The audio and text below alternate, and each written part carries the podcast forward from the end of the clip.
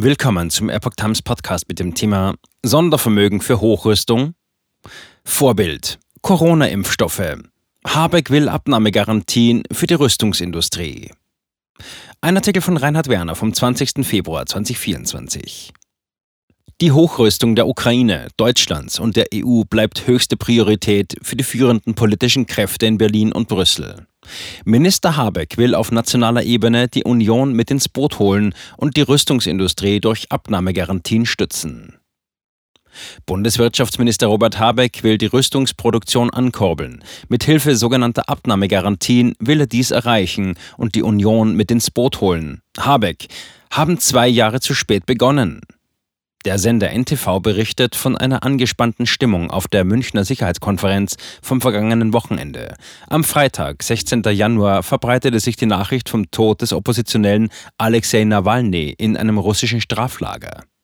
Die Räumung der Stadt Avdivka durch die ukrainische Armee geriet zu einer weiteren Hiobsbotschaft für die anwesenden westlichen Regierungsbeamten und Militärs. Dazu kommen die Äußerungen des möglichen nächsten US-Präsidenten Donald Trump, den NATO-Verbündeten keine Blankoschecks bezüglich Beistand mehr ausstellen zu wollen, wenn diese ihren Zahlungspflichten nicht nachkämen. Im Interview mit dem Sender bedauert Habeck, dass die Ampel nicht bereits vor zwei Jahren damit begonnen habe, Rüstungskapazitäten aufzubauen. Selbst die in der Vorwoche eingeweihte Rheinmetallfabrik in Niedersachsen wird erst in einigen Monaten produzieren können. Von der Leyen offen für Abnahmegarantien. Vorbild Corona-Impfstoffe. Habeck nahm Bezug auf den Ausspruch von Bundeskanzler Olaf Scholz, wonach ohne Sicherheit alles nichts wäre.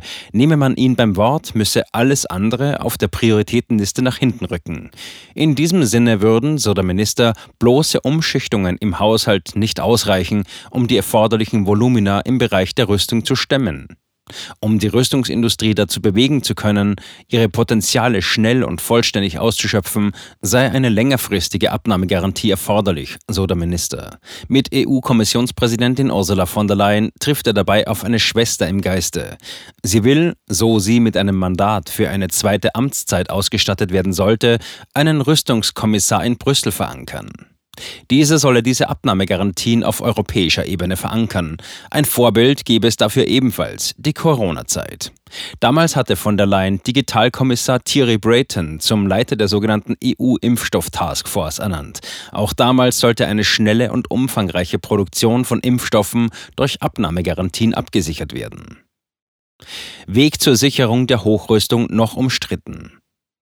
Um die permanente Hochrüstung finanzieren zu können, zählt Habeck auch auf internationaler Ebene auf die Mitwirkung von CDU und CSU. Sicherheit ist ein konservatives Anliegen, erklärte er im Interview. Und so wie bereits die gleiche Aussage mit Blick auf den Umweltschutz einer Annäherung an die Grünen nachgeholfen hatte, soll es auch bezüglich der Waffenproduktion geschehen. Der konkrete Weg dorthin ist noch umstritten. CDU-Außenpolitiker Roderich Kiesewetter plädiert für eine Verdreifachung des bislang 100 Milliarden Euro umfassenden Bundeswehr-Sondervermögens. Eine Relativierung der Schuldenbremse lehnt er jedoch ab. Man werde, so äußerte er gegenüber der Süddeutschen, eher 300 statt 100 Milliarden benötigen, damit die Bundeswehr kriegstüchtig wird. Die Aufweichung der Schuldenbremse erhöhe jedoch die Gefahr einer Zweckentfremdung. Sollte Deutschland zum echten Kriegsziel Russlands werden, was Kiesewetter, der den Krieg nach Russland tragen will, offenbar für realistisch hält, bräuchte man noch viel mehr.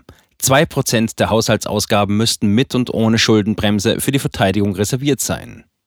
Im Münchner Merkur signalisiert SPD-Haushaltspolitiker Andreas Schwarz, ein Herausnehmen sämtlicher Verteidigungskosten aus der Schuldenbremse hätte auf jeden Fall Charme. Auch könnte ähnlich der Konjunkturkomponente auch eine Sicherheitskomponente einen größeren Spielraum für Schulden erlauben.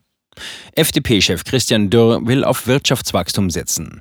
Würde dieses zurückkehren, wäre es auch wieder möglich, aus dem regulären Haushalt dauerhaft mehr Geld in Verteidigung zu investieren.